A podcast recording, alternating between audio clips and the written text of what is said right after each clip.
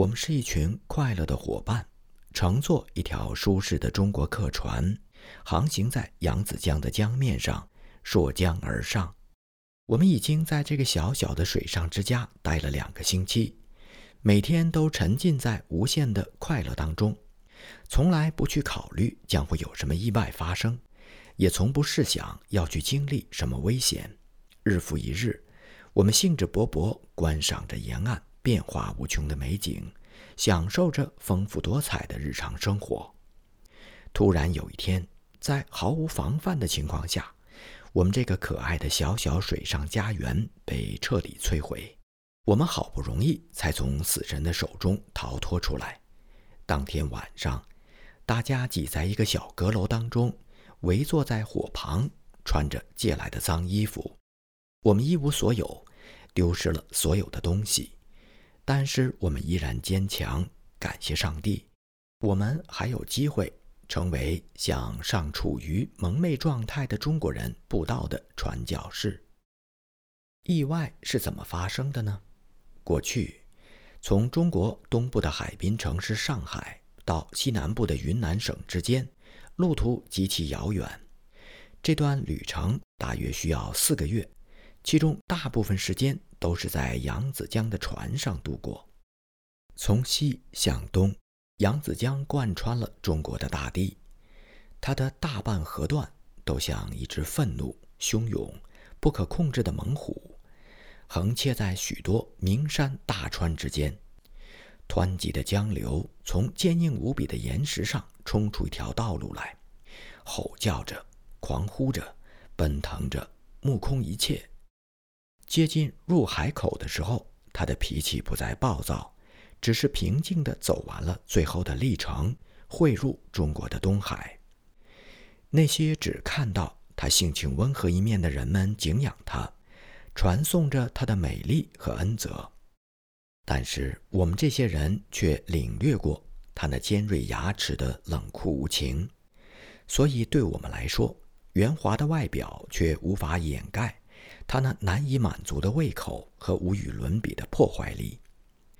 从巨大的悬崖上望去，涛声如雷鸣，激流澎湃。这一美景使人们心醉魂迷。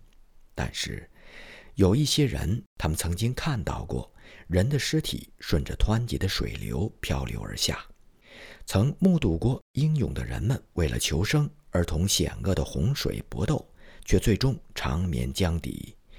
曾经听到过母亲因为儿子被淹死，或者是妇女因为孩子们的父亲被洪水夺去生命而发出凄惨的哭声。这些人都知道，神奇的扬子江不仅仅是美丽平静，且孕育着生命的摇篮。伟大的长江也使我颠倒，然而我并不热爱它，因为不止一次，这贪婪的如猛虎一般的大江。曾差点吞噬了我，以至于当我在写本文的时候，心跳都不由得加快了。我想起了那令人心惊胆寒的百川奔腾，年复一年，这些急流在驶来的船旁低沉地怒吼着，向那些不得不在扬子江上航行的数不清的人们索要买路钱。现在，我该告诉您事情的经过了。告诉您，这条伟大的河流是怎样摧毁了我们那小巧的水上之家，又是怎样劫掠了我们所有的财产，还有，它又是如何在我们的奋力反抗之下才饶过我们的性命。那是一八八七年的十二月份，在去云南的路上，我们四位传教士结伴而行，分别是 T.G. 万斯通牧师和他的妻子。我的好朋友台木莲和我本人，万斯通先生在中国已经住了将近两年，而其他的三位到这个国度才几个月。我们非常高兴能够成为传教士，并且盼望着能够尽快学好汉语，好和这里的人们交谈。溯江而上，开始的时候是一千英里的旅程，简直是愉快极了。我们乘轮船到达汉口，这里是中国中部最繁忙的贸易城市之一。这里住着两位著名的传教士，分别是杨格菲牧师 （Griffith John） 与性情温和、慈祥仁爱，而且具有崇高献身精神的李修善教士 （David Hill）。一路上，我们的穿戴和中国人一模一样，还留着辫子，混在下等舱的汉族人当中，并没有去和上等舱的欧洲人住在一起。提起辫子。我想说明一下，那个时候我的辫子不是真的，只是藏在头上的假发。不过后来我留了一条真辫子，这样一来，当我的孩子对父母的话不当回事儿的时候，我就可以用我的真的长辫子抽他。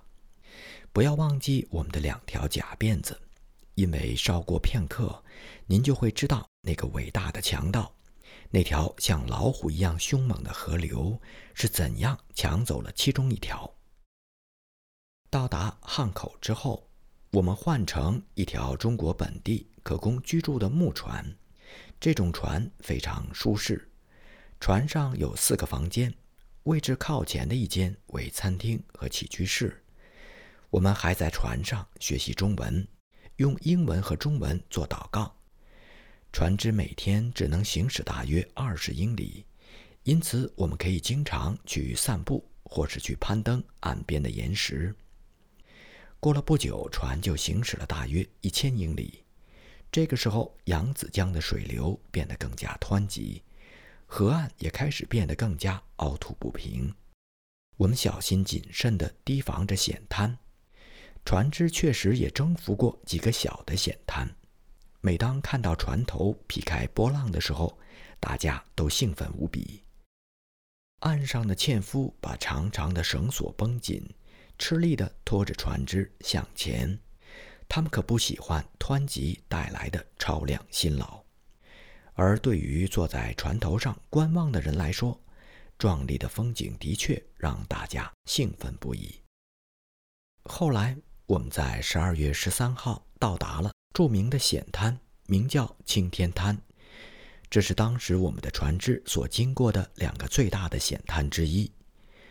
第三个大险滩是一八九六年形成并浮出水面的，被命名为新龙滩，一只巨大而凶猛的野兽。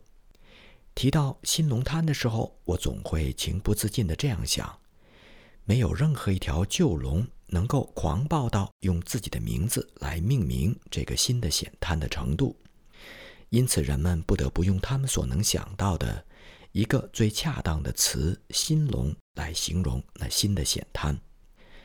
滩如其名，像新龙一样狂暴无情。我们怎样在1897年战胜了可恶的新龙滩，那是另外一段故事，真是另一个噩梦。到现在我还心有余悸。我们这条船的前舱放着一张桌子和几把椅子，还有几只用来装书和餐具的木箱。桌子的正上方挂着一样东西，不是一盏灯，不是装在墙上带喷嘴的煤气管，也不是一瓶叶子像手掌的铁线蕨菜。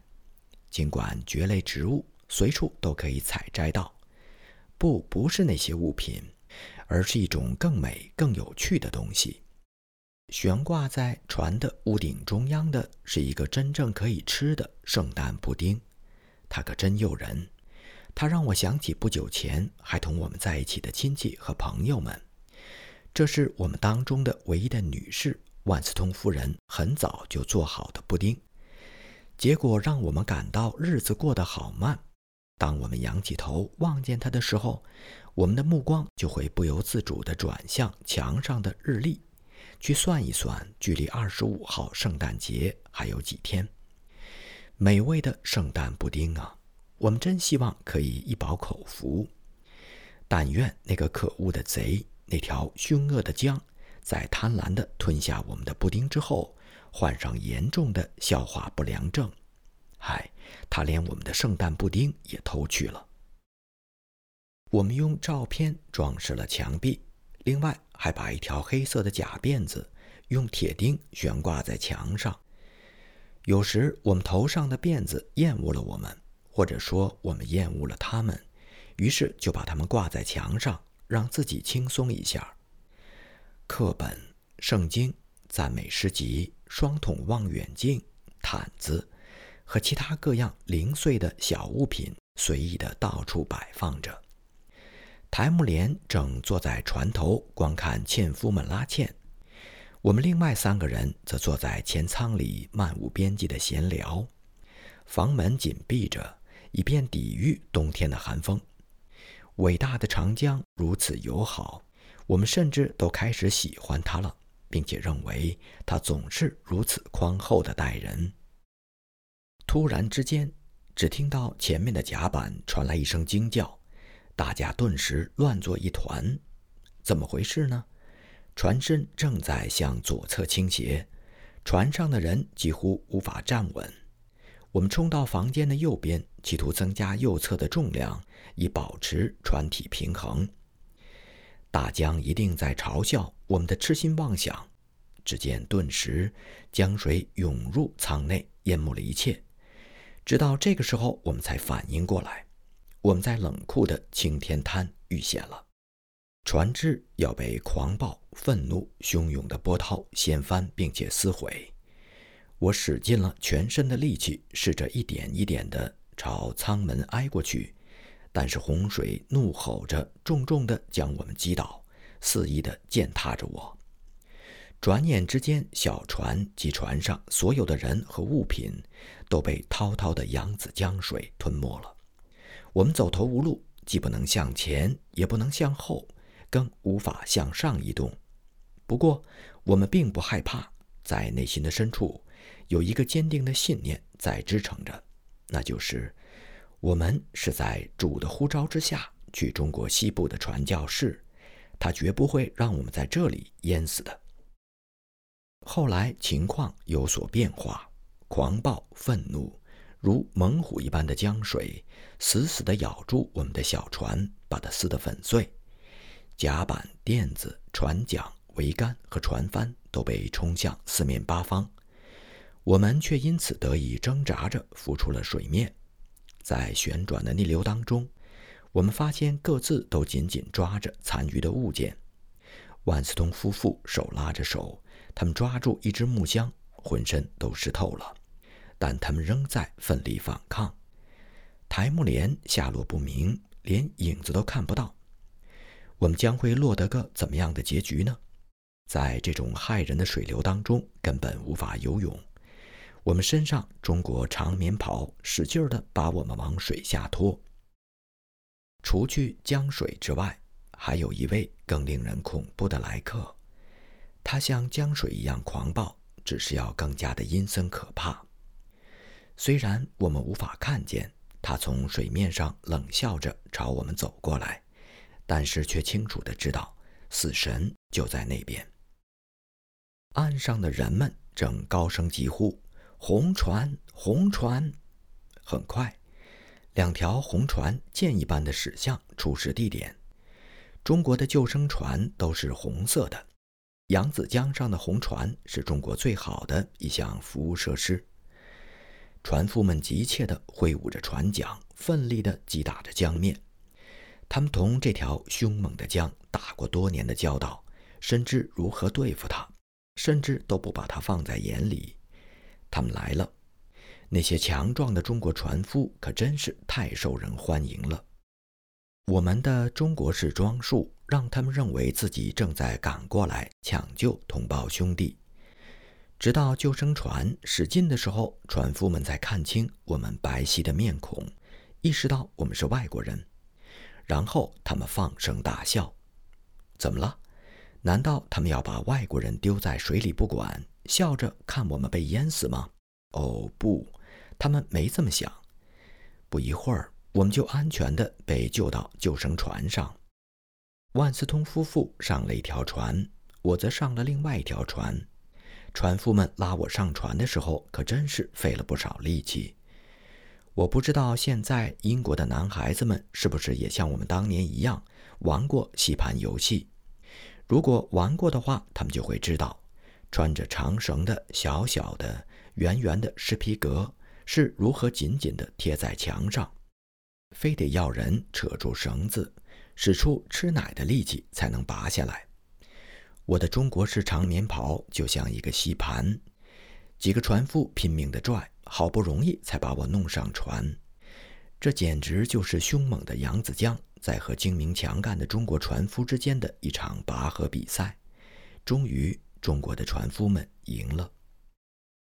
然而，我的同伴台木莲在哪里呢？我乘坐的救生船开始四处搜寻他。原来，当船只失事的时候，他纵身一跃，跃到了江中，但不慎碰到了一块岩石。被撞得浑身青一块紫一块，幸好他精通水性，顺水游了很远。谢天谢地，两位西伯尔教会学校的男孩很快就又平安地相聚了。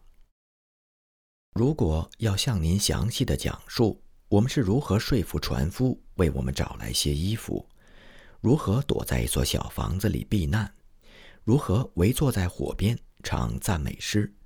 那可能要花去很长一段时间。最后，我们失去了刀、叉、调羹、茶杯、菜碟儿、盘子、圣经和赞美诗。哦，对了，有样东西幸存了下来，那就是戴在我们头上的两条假辫子当中的一条。后来，我们乘坐两只小船，又在江面上漂流了三个星期。另外，我们还保住了一把小折刀。有一次，万斯通夫人曾经尝试用它吃牛排，我们其余的三个人就不得不用筷子了。我们终于可以和扬子江说再见了，然后开始攀登通向云南的大山，爬呀爬呀爬呀，就像杰克爬豌豆茎那样。后来，我们终于到达了那个奇妙的仙境——云南，这里到处都有明媚的阳光。鲜艳的花朵，巍峨的高山，厚厚的积雪，闪烁的星星和纯洁的白云，这是上帝在中国西南创造的美丽、可爱、和平的土地。